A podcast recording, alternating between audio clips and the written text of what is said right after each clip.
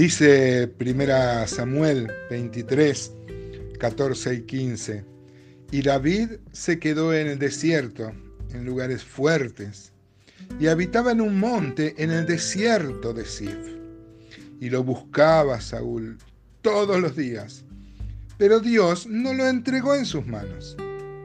Viendo pues David que Saúl había salido en busca de su vida, se estuvo en Ores, en el desierto de. Buenos días, amados hermanos y hermanas de esta amplia cofradía.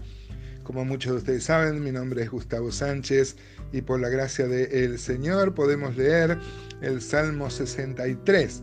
Leí esta cita de 1 Samuel porque parece ser el contexto en el cual David va a escribir, va a componer este salmo, va a cantar una melodía en medio de la persecución. Como muchas veces hemos visto, David era acosado, su vida este, peligraba, eh, tenía precio su cabeza, lo perseguía Saúl, luego también hemos visto en la rebelión de eh, Absalón, lo perseguían los filisteos. Bueno, David tuvo una vida muy acosada por sus enemigos y por los que querían su vida.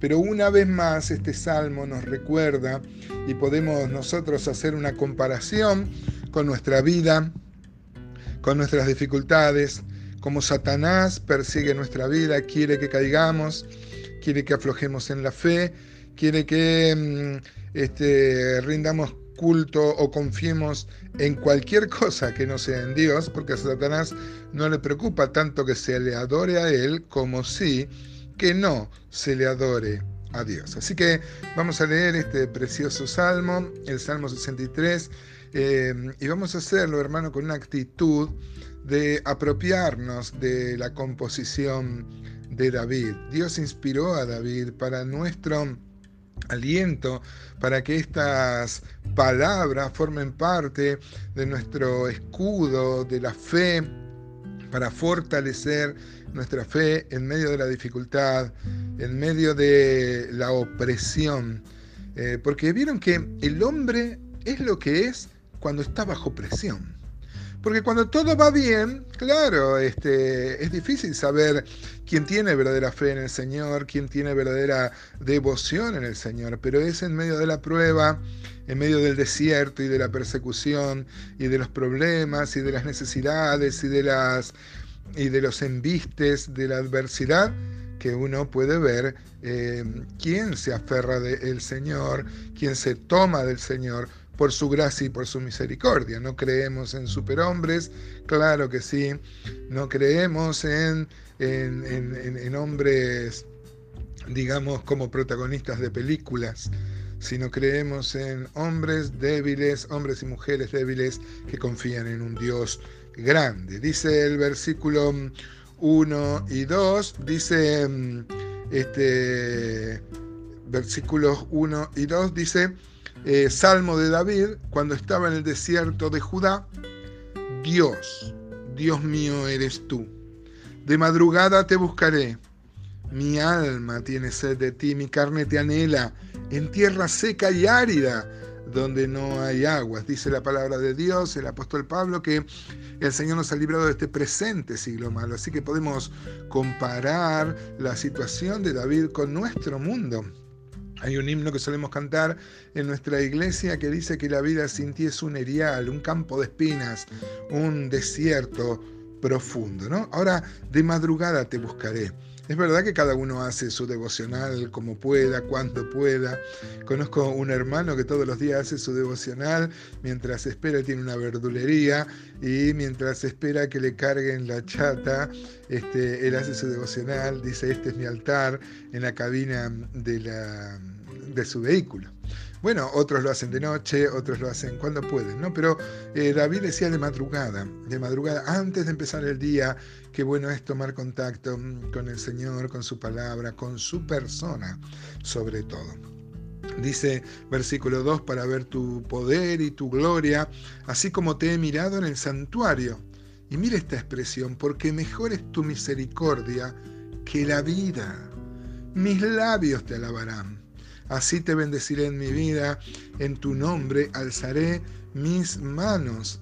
Miren, claro, porque mejor es tu misericordia que la vida y la consecuencia lógica, como el reverso de una moneda, mis labios te alabarán.